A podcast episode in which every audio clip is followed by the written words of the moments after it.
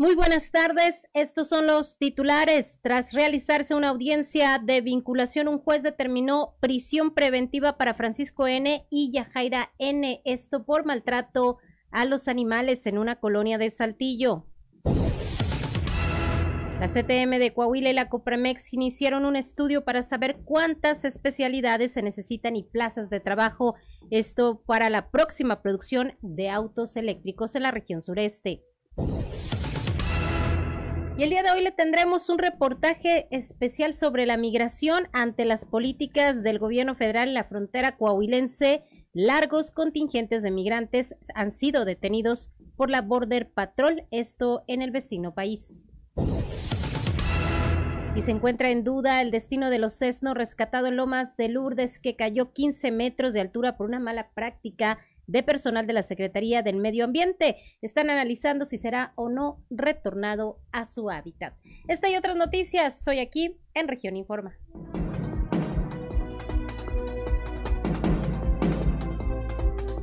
Región Informa. Entérese de los acontecimientos más importantes de la región con Jessica Rosales y Cristian Estrada.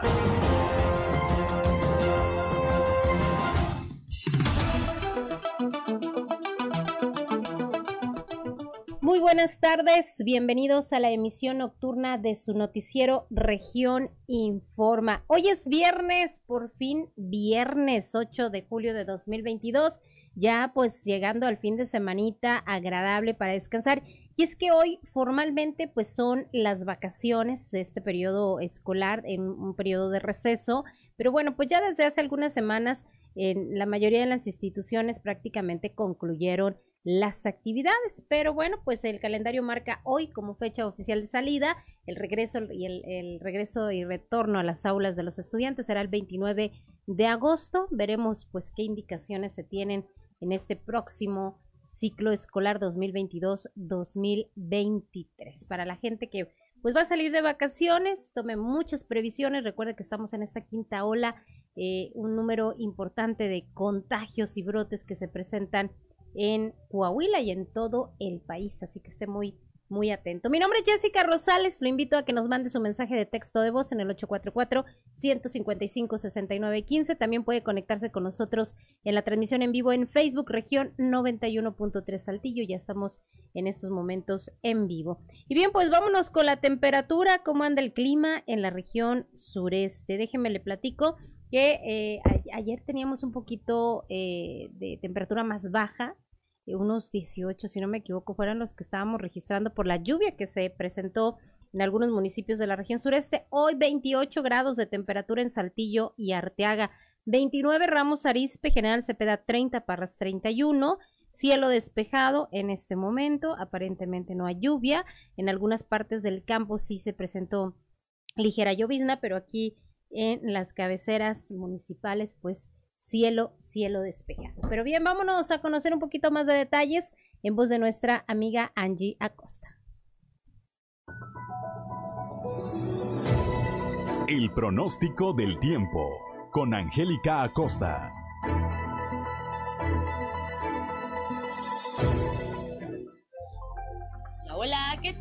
Estás? Feliz y maravilloso viernes, inicio de fin de semana. Mi nombre es Angélica Costa. Vamos con los detalles del clima. Para Saltillo, se espera una temperatura máxima de 30 grados, mínima de 17. Durante el día, periodo de nubes y sol. Sin embargo, se va a sentir muy cálido, va a estar agradable. Y por la noche, áreas de nubosidad. La posibilidad de lluvia, 29%. Perfecto, nos vamos hasta Ramos Arispe. Máxima de 32 grados, mínima de 18. Durante el día, vamos a tener periodo de nubes y sol. Se va a sentir muy cálido. Y por la noche áreas de nubosidad. Toma tus precauciones, Ramos Arispe, porque tenemos una probabilidad elevada de lluvia, 40%. Maneja con cuidado. Vámonos hasta Arteaga, máxima de 31 grados, mínima de 18. Durante el día vamos a tener periodo de nubes y sol. Se va a sentir cálido ahí en Arteaga, por supuesto, y por la noche un cielo principalmente claro. La posibilidad de lluvia, 8%. Excelente. Nos vamos hasta General Cepeda, máxima de 31 grados centígrados, mínima de 19. Durante el día, un cielo pues muy soleado, ¿verdad? Por supuesto, se va a sentir muy cálido y por la noche de un cielo claro pasaremos a parcialmente nublado. 29% la probabilidad de precipitación ahí en General Cepeda. Excelente. Parras de la Fuente también con temperatura cálida, máxima de 32 grados para este viernes, mínima de 21 durante el día, mucho sol, muy muy cálido. Por la noche un cielo eh, parcialmente nubladito, sin embargo se va a sentir también cálido por la noche y bueno, la posibilidad de lluvia 4%. Amigos, vamos a tener un inicio de fin de semana muy cálido, manténgase bien hidratado y tome sus precauciones, maneje con cuidado. Gracias, nos escuchamos el lunes de nueva cuenta con la previsión meteorológica. Que pase un excelente fin de semana.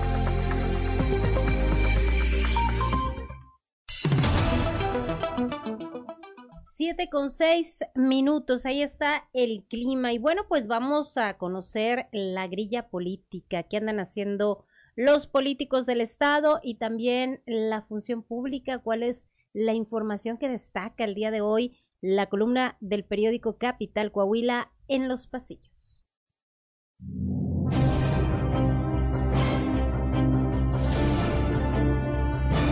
Y en el cartón de hoy, puntual, que nos muestra el delegado del gobierno federal en Coahuila, Reyes Flores, quien nos platica, hoy comenzamos a vacunar niñas y niños de Saltillo, aunque ya se nos olvidaron las segundas, terceras dosis rezagados con todo y dosis caducas.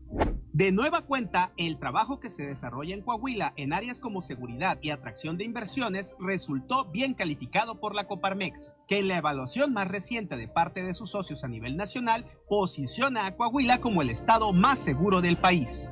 Además, como el segundo más atractivo para invertir, y en ese mismo sitio, como en el que su gobierno estatal, que aquí encabeza Miguel Riquelme, ha cumplido con la misión para la que fue electo.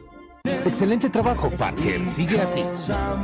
Los buenos indicadores, por supuesto, no son obras de la casualidad, sino del trabajo continuo en las diferentes materias. Como ayer que en Piedras Negras, el secretario de Gobierno, Fernando de las Fuentes, encabezó desde la 47 zona militar la Mesa de Coordinación para la Construcción de Paz, con la participación de autoridades estatales, federales, así como el Ejército Mexicano y la Guardia Nacional.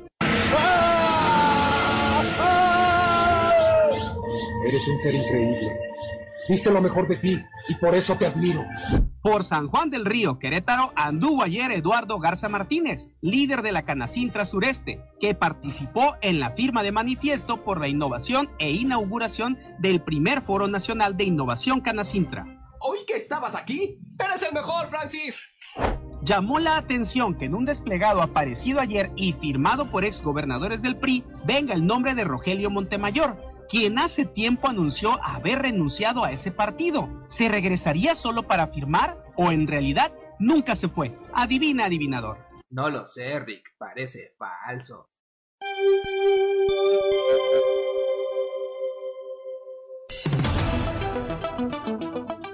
Son las 7, 7 con 8 minutos. Y mire, hablando también de temas que luego destacan las diferentes columnas, déjeme le platico sobre unos indicadores que se dieron a conocer. ¿Se acuerda usted que le habíamos eh, presentado el tema del alcalde de Saltillo, José María Fraustro Siller, quien destacaba en el segundo sitio en este ranking que hizo Mitowski, consulta Mitowski, de los mejores alcaldes de las capitales del país y se ubicaba en el segundo lugar a nivel nacional. Ahí a ver si nos apoyan en, eh, acá en la producción web eh, mostrando la gráfica respecto a el gobernador Miguel Riquelme porque pues está destacando de manera importante también en una eh, eh, en, un, en, un, estudio realizado por Consulta Mitowski, el gobernador Miguel Riquelme se mantiene como el mejor gobernador del país. ¿Qué tal? Según la encuesta Mitowski, este es el segundo mes que el mandatario queda en primer lugar de aprobación ciudadana, según esta encuestadora. Con un 65.2% de aprobación, Riquelme se posiciona en el primer lugar, seguido por el gobernador de Yucatán, Mauricio Vila, y el gobernador de Querétaro, Mauricio Curi. Además, Miguel Riquelme también lidera el ranking de los gobernadores priistas con mayor nivel de aprobación ciudadana, con una aprobación del 65.6%, superando a sus homónimos Alejandro Murat de Oaxaca y Omar Fayad de Hidalgo. Esto eh, también eh, destaca eh, que el gobernador coahuilense pues ha destacado en esta encuesta por las acciones de seguridad que mantiene el Estado blindando contra la delincuencia, a pesar de que la violencia se incrementa en todas las entidades vecinas en todo el país. Bueno, pues aparentemente la percepción ciudadana es que Coahuila está en un buen momento en temas de seguridad. También ha sido reconocido por las estrategias para traer más inversiones al Estado, que han permitido que se hayan recuperado los empleos perdidos durante la pandemia. De acuerdo con esta encuestadora, los niveles de aprobación ciudadana del mandatario coahuilense van en incremento, posicionándose en la cima del ranking elaborado por Mitofsky. ¿Por qué es importante esta información? Porque sin duda esto va a permear, esto sin duda incide o va a influir en lo que viene. Para 2023 siempre pues es como la calificación de los ciudadanos en una elección de cómo estuvo el gobierno eh, que lo antecedió. Entonces, pues imagínese usted buenos números. Ahora sí que eh, pues habrá que determinar los partidos políticos y eh, estrategias en base también pues a estos resultados, ¿no? Que están destacando pues al alcalde priista y al gobernador priista. Entonces, bueno, pues ahí está información de esta eh, encuestadora Consulta Mitowski, reconocida a nivel nacional, y eso es lo que se está eh, presentando. Primer sitio, le sigue Oaxaca, después Hidalgo, ¿eh? Entonces, bueno, pues ahí tiene usted información interesante en este sentido. Y bien, pues vámonos con la información y es que el día de hoy, con el objetivo de coordinar esfuerzos y acompañar el trabajo del sistema anticorrupción del Estado, el Consejo de Participación Ciudadana eh, y 15 organizaciones ciudadanas de la región sureste firmaron en Saltillo la carta compromiso que marca el inicio de los trabajos de la red de participación ciudadana. ¿Se acuerda? Tuvimos por aquí incluso a una consejera quien es coordinadora del proyecto Yolanda Montes, pues eh, nos platicaba respecto a la importancia de involucrar a las instituciones, a las organizaciones civiles para poder trabajar en conjunto. Y bueno, pues ya se conforma esta red de participación ciudadana. Hoy se firmó la carta compromiso para lo que viene, para los trabajos. Es la primera en el estado, pero bueno, ya otras entidades también han conformado este tipo de red. Y bien, pues vamos a escuchar a la consejera Yolanda Montes, quien nos habla justamente de esta importante acción. Van a ser para nosotros también una guía sobre cómo vamos y para dónde debemos redirigir los esfuerzos eh, tanto del Consejo como del sistema y dentro de la red se van a afinar muchas herramientas anticorrupción. Empiezo por una que es, eh, creemos, de las primeras que vamos a poner sobre la mesa y de las más importantes, la posibilidad de que desde la red ciudadana se hagan recomendaciones, obviamente no vinculantes, pero recomendaciones con la fuerza ciudadana que puedan llegar eh, una vez que se hayan, digamos, barrido técnicamente con, a partir de la, cooperación de los colegios, de las universidades, de los expertos que vamos a tener dentro de la red, pero también de los expertos, es decir, las cabezas, las autoridades que están dentro del sistema, poder arropar esas, eh, esas iniciativas y volverlas iniciativas que lleguen hasta los órganos legislativos desde un órgano tan ciudadano como es la red de Entiende, yo creo que vivimos en un periodo, en una coyuntura en donde eh, pues se busca que las instituciones pues no conformen un, bloque que pueda de alguna manera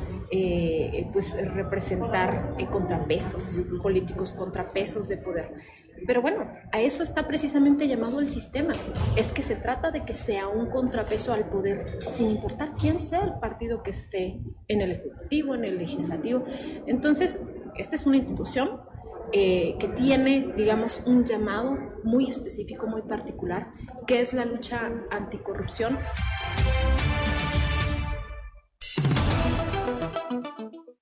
7 con 14 minutos, pues importante las acciones, ¿no? Porque luego la gente sí cuestiona este tipo de organismos, también ciudadanos, se supone que representan a la población, ¿qué están haciendo? Y bueno, pues ahora en este proyecto involucrar a más gente para estar vigilante, ¿no? De estas acciones en contra y para combatir y sobre todo prevenir la corrupción.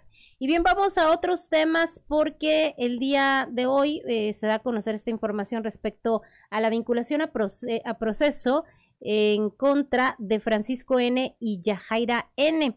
Un juez determinó prisión preventiva para ambos, quienes son señalados como responsables de la muerte de seis mascotitas en el barrio Santa Anita. Una de ellas, pues la partió a la mitad con un machete. Canela le llamaba ahí eh, eh, los vecinos de este lugar. eh, a esta perrita y bueno, pues eh, en este sentido, las leyes, pues eh, en Coahuila yo le he comentado constantemente que son muy, muy severas y eh, se está aplicando pues prácticamente la ley en este sentido. El juez determinó prisión preventiva por las circunstancias de estas dos personas que incurrieron en crueldad animal. Vamos a escuchar más detalles en voz de Leslie Delgado. Tras realizarse la audiencia de vinculación en el Centro de Justicia Penal, el juez Pedro López Medrano determinó que Francisco N. y Yajaira N. permanecerán privados de su libertad bajo la causa penal 1542, diagonal 22, por el delito de crueldad animal. Asimismo, fijó un plazo de investigación de dos meses. Cabe recordar que este lunes vecinos del barrio de Santa Anita denunciaron ante la Fiscalía General del Estado al presunto responsable de haberle quitado la vida a un perro y descuartizarlo en presencia de su pareja sentimental, quien supuestamente lo alentó a quitarle la vida a la mascota. Los hechos ocurrieron el pasado domingo cuando una vecina salió a buscar a su perro. Sin embargo, Francisco tenía sujetado un machete con el que supuestamente partió en dos al animal. De acuerdo con la Ley de Protección a los Animales del Estado de Coahuila de Zaragoza, en el artículo 17 del apartado D, establece la muerte provocada con sufrimiento, dolor, miedo o agonía prolongada, sea cual sea el motivo o las circunstancias, será sujeto a sanción. Informó para Grupo Región Leslie Delgado.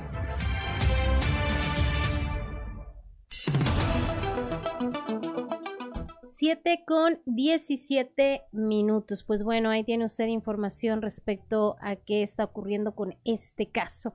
Y en otros temas, el pasado primero de julio terminaron los trabajos del Centro Regional de Identificación Humana que se habían programado para el primer semestre, realizando tres exhumaciones y una prospección con recolección en la región Laguna. Los detalles nos lo presenta nuestro compañero Cristóbal Negas. El pasado primero de julio terminaron los trabajos del Centro Regional de Identificación Humana que se habían programado para el primer semestre, realizando tres exhumaciones y una prospección con recolección en la región Laguna, en ejidos de Matamoros y San Pedro. De acuerdo con Yesca Garza, la directora del Centro Regional de Identificación Humana, fue durante el primer semestre que se estuvieron realizando los trabajos en los ejidos Patrocinio, que corresponde al municipio de San Pedro, y en el ejido San Antonio de los Altos, que corresponde al municipio de Matamoros. Ya a conocer que dentro de los trabajos se realizaron tres exhumaciones y una prospección con recolección, trabajos que corresponden a la primera temporada del Plan Emergente de Fosas de Inhumación Clandestina. Explicó que durante la prospección se recorrieron 72.2 hectáreas, por lo que el área se dividió en 285 cuadrantes, de los cuales prospectaron más de 37 pozos potenciales de excavación. Agregó que una vez que fue elaborado el plan y fue aprobado por los familiares de las personas desaparecidas. El equipo de arqueología llevó a cabo la exhumación con enfoque masivo en dos etapas, del 7 al 25 de marzo y del 13 al 1 de julio. Así que tras seis meses de trabajo en la región Laguna, los indicios ya se encuentran resguardados en el Centro Regional de Identificación Humana, donde serán intervenidos por el área de análisis post-mortem. Para Grupo Región informó Christopher Vanegas.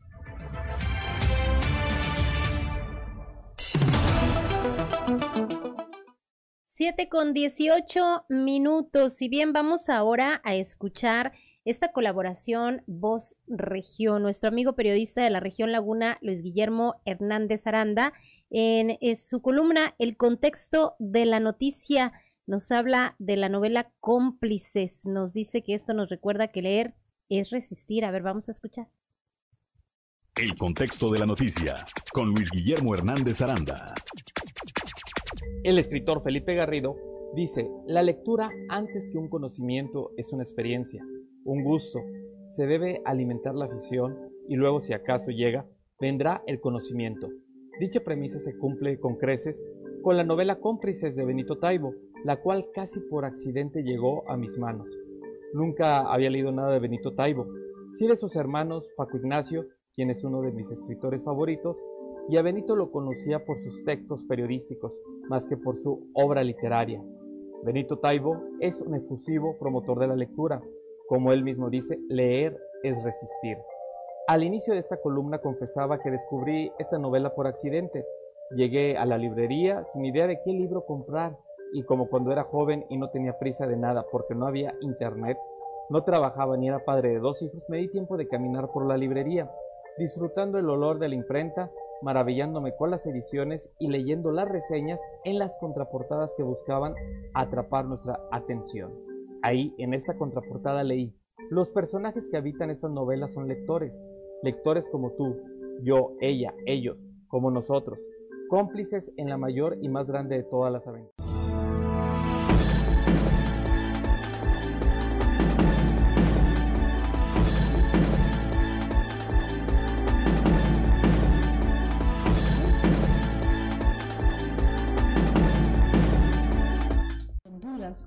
Guatemalteco, uno de Panamá, 16 nicaragüenses y 10 peruanos. Aproximadamente tres horas después, otro grupo de 216 extranjeros indocumentados fueron detenidos después de ingresar ilegalmente a los Estados Unidos cerca de Eagle Pass. El grupo está formado por migrantes de diferentes países, cubanos 62, 23 colombianos, 112 venezolanos, 3 dominicanos, 11 peruanos y 5 nicaragüenses. Menos de dos horas y media después, 160 migrantes indocumentados fueron detenidos después de ingresar ilegalmente a los Estados Unidos cerca de Eagle Pass. El grupo estaba formado por migrantes de un total de 7 países diferentes, que incluían 37 cubanos, 97 venezolanos, 3 nicaragüenses, 14 colombianos, 5 peruanos, 2 guatemaltecos, 1 de República Dominicana y uno más de Guatemala. Un grupo grande es un grupo que consta de 100 sujetos o más, dijo así el jefe de la patrulla del sector del río Johnson Owens. Actualmente el sector del río es responsable de más del 50% de todas las aprehensiones de grupos grandes en la nación, con menos infraestructura y personal que los sectores más grandes de la patrulla fronteriza. Esto ejerce una tremenda presión sobre nuestras comunidades y evita que nuestros agentes hagan lo que se inscribieron para hacer que es el patrullar nuestra frontera y mantener a este país seguro. Así lo afirmó Owens. Todas las personas fueron transportadas al centro de procedimiento más cercano y procesadas de acuerdo con la política de aduanas y protección fronteriza.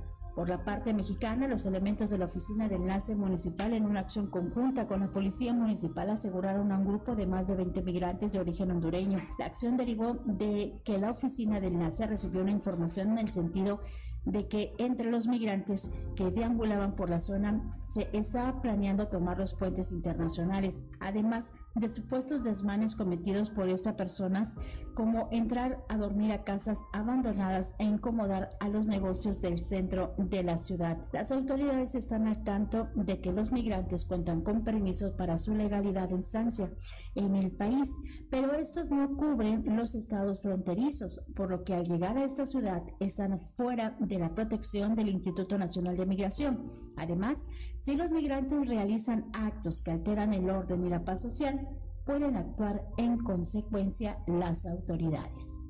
Para el Grupo Región, Norma Ramírez.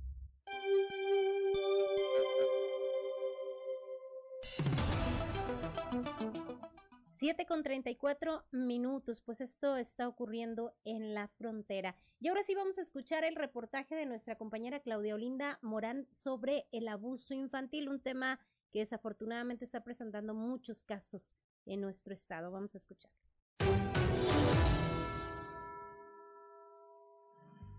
Más allá de las cifras sobre el abuso sexual infantil, es la educación, la denuncia y el cuidado lo que puede evitar ser víctima de la agresión sexual. En su caso, denunciar y por último, sanar las heridas de la infancia. En entrevista para Sexto Día, Gabriela Ramos Castañeda, subprocuradora de la Procuraduría de los Niños, Niñas y Adolescentes, y Cristian Riven Encina Camacho, realizador de un video contra el abuso sexual infantil, hablan de cómo desde nombrar a las partes del cuerpo con su nombre, hablar del tema en canciones y siempre creer en lo que dicen las niñas, niños y adolescentes es el mejor cerco contra los depredadores sexuales el que no hablemos del tema no quiere decir que no exista, ¿verdad?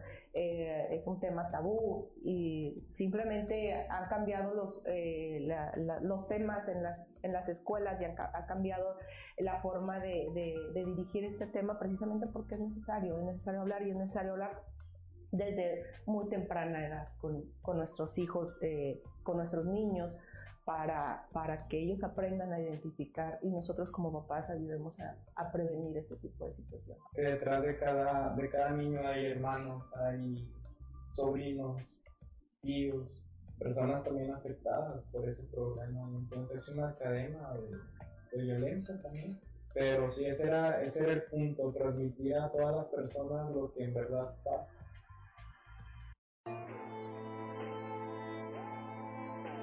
Ponga de ejemplo a Kitty que aunque no tiene boquita, sepa hablar y cuente todo como lo hace la gatita. Explíquele bien cuánto vale y que la ropa no se quita. Si no se encuentra mamá, nadie toca sus partecitas, ni el papá, ni su abuelo, ni su hermano, ni sus primos.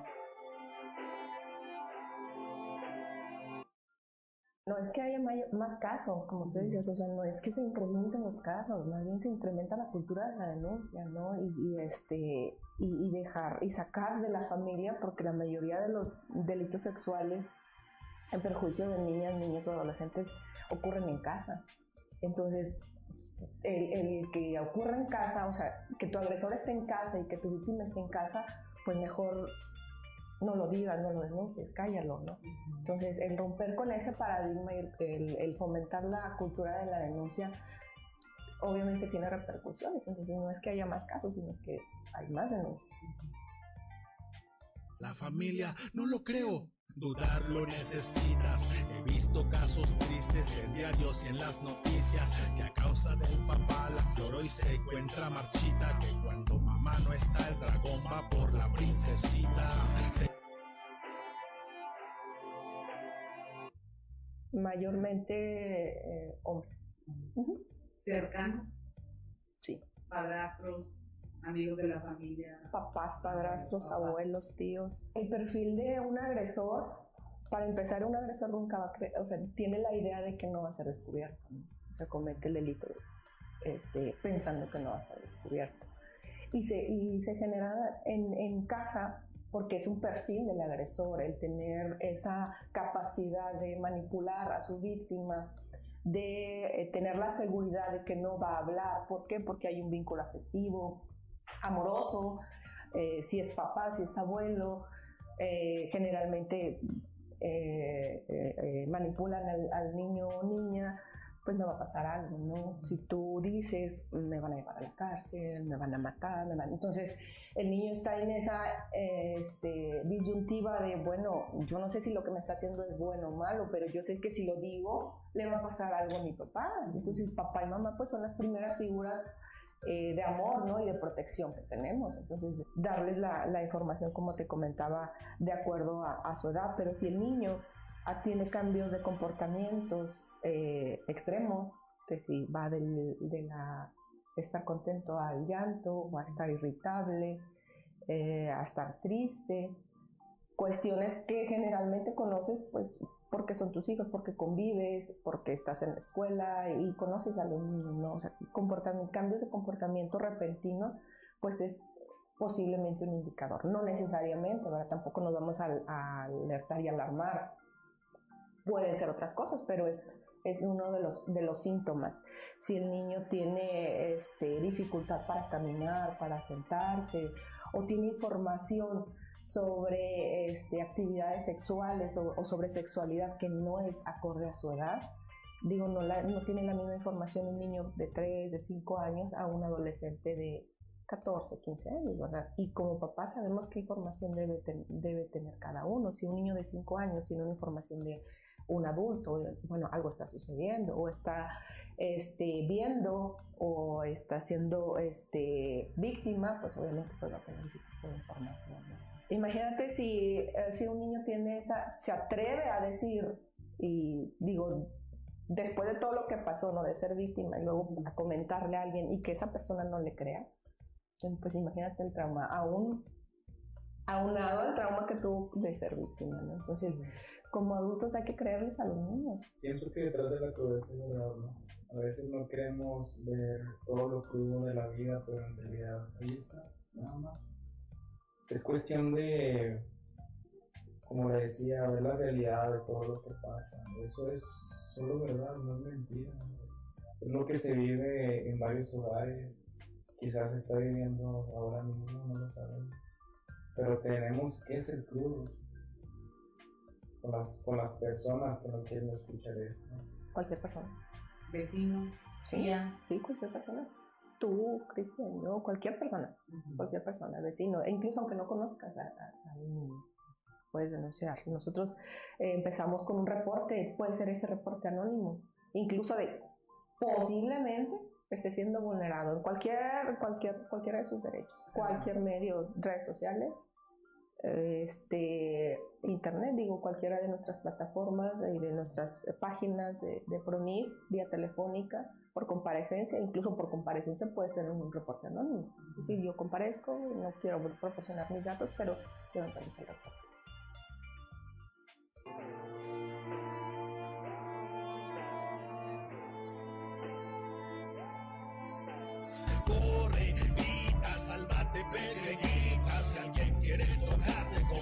Confiésaselo a mamita. Corre deprisa, si te encuentras solita, aunque sea tu hermano o tu primo, que te agarre, no permitas.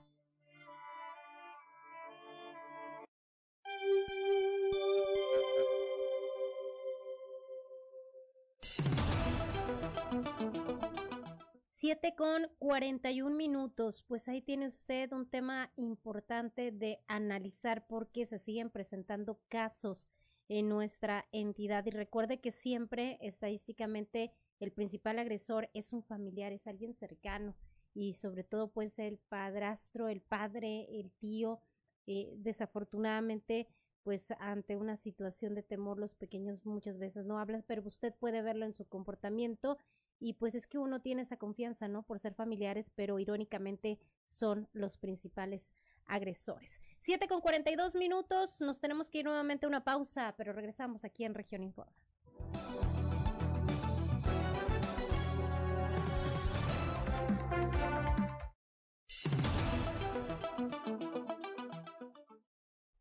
Siete con 47 minutos. Y bueno, pues regresamos aquí a Región Informe. Mire, vamos a escuchar esta información porque es muy interesante este programa que se emprendió allá en la frontera de Coahuila, esto en conjunto con Del Río, Texas, a través del Centro de Justicia y Empoderamiento de las Mujeres, con el apoyo del Consulado de México en Del Río, Texas, mujeres de Acuña, Piedras Negras, Sabinas, Morelos y Zaragoza se han beneficiado del esquema de pensiones internacionales. Esto para garantizar la seguridad económica de sus hijos, lo que suma 204.993 dólares entregados a 38 familias de julio de 2020 a la fecha. Vamos a escuchar a Blanca Garza, quien es coordinadora de este centro.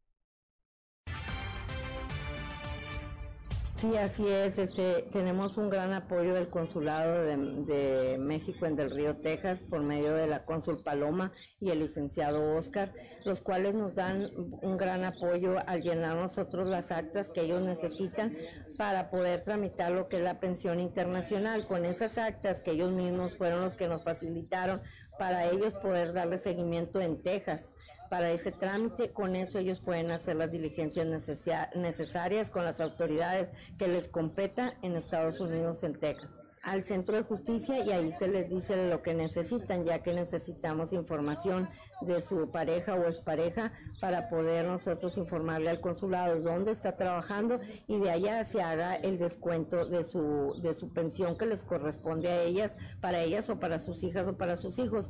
Aquí acuden en la ciudad de, de- de Acuña, acuden hasta de la ciudad de Sabinas, acuden de Piedra Negra, de Morelos, de Zaragoza, para que les ayudemos con esos trámites. Ya hay mujeres que están recibiendo cheques de esas regiones, cheques que nos han ayudado a- al trámite el Consulado de México en Del Río, Texas. No, la verdad que sí, están acudiendo muchas mujeres y así como están acudiendo, se les está haciendo llegar la papelería al consulado y por lo regular cada semana o a más tardar cada 15 días están llegando cheques de Estados Unidos para entregárselos a las mujeres. Nosotros aquí entregamos cheques por semana o cada 15 días.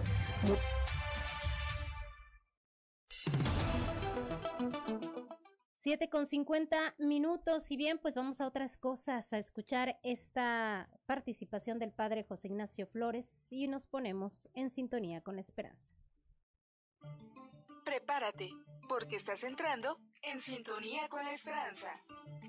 virtudes cristianas, remedios para la vida diaria para escuchar y ayudar. Un lugar con valor y esperanza para toda la familia.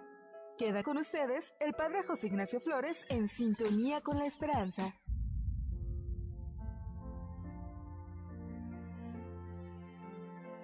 Bueno, pues lo prometido es deuda. ¿Qué es lo que hace tan atractivo el consumo de las redes sociales para los adolescentes y jóvenes?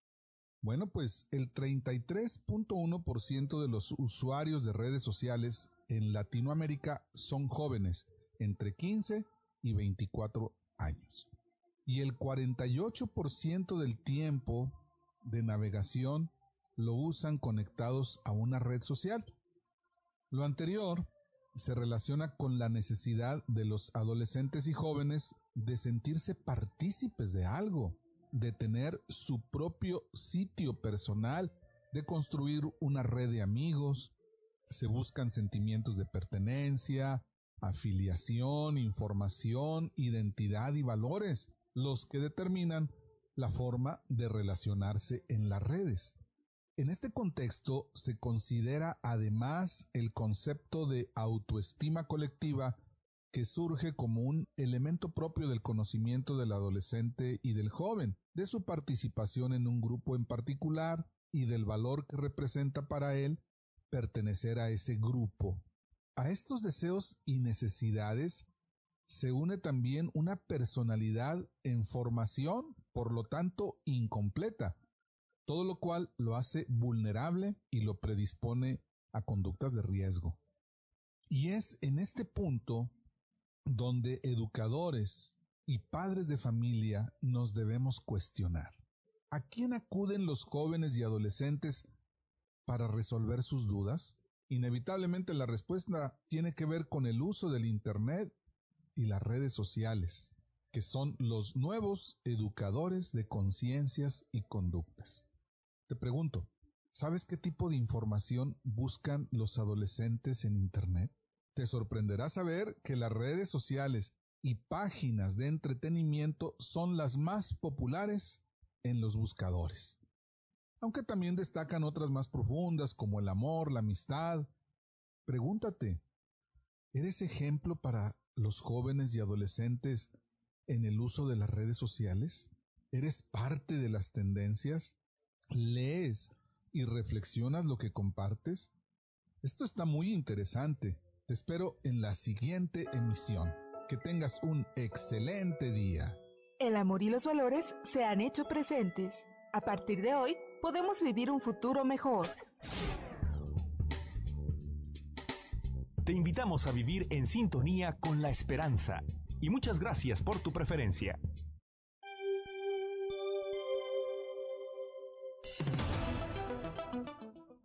Son las 7 con 53 minutos y rápidamente nos vamos a los deportes con Noé Santoyo. Resumen Estadio con Noé Santoyo.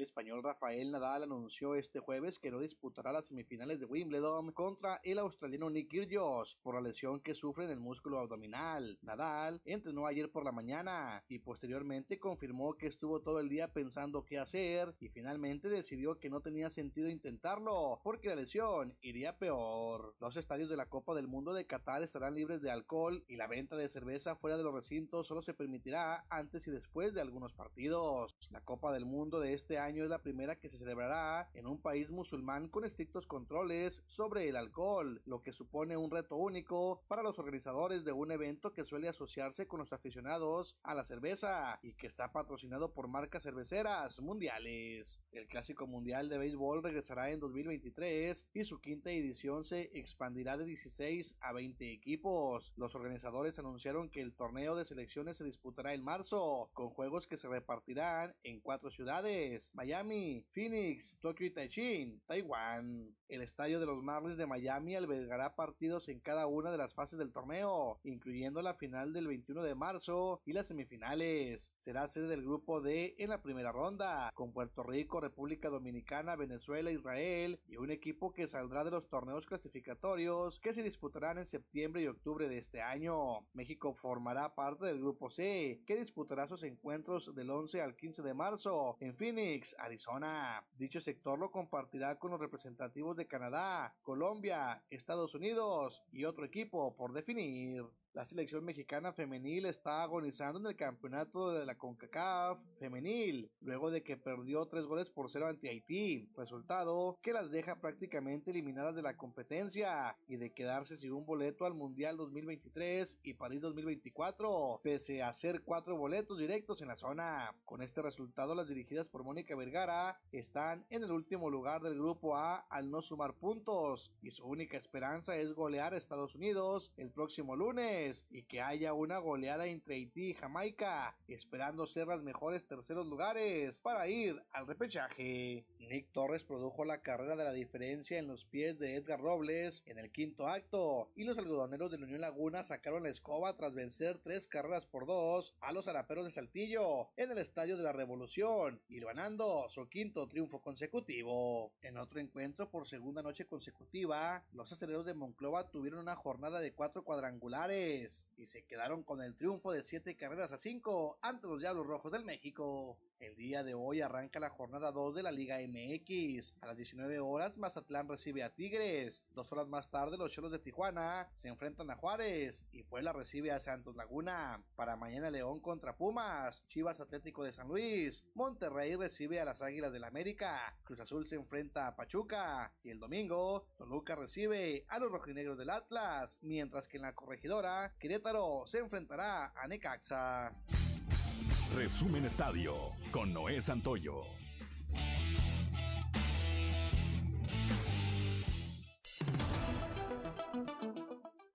Siete con 57 y vámonos porque ya es viernes, ya es fin de semana. Muchas gracias por acompañarnos en la sintonía del 91.3. Mañana no se pierda sexto día de 10 a 11 de la mañana con Claudio Linda Morán y una servidora aquí en Grupo Región. Gracias Rodrigo Flores en la producción de la plataforma digital y muchas gracias a la gente que nos sigue en redes sociales. Yo me quedo con Edgar Medina porque ya es viernes, estoy contenta y bueno, qué mejor que escuchando música para Versame mucho que ya viene. ¿Cómo estás Edgar?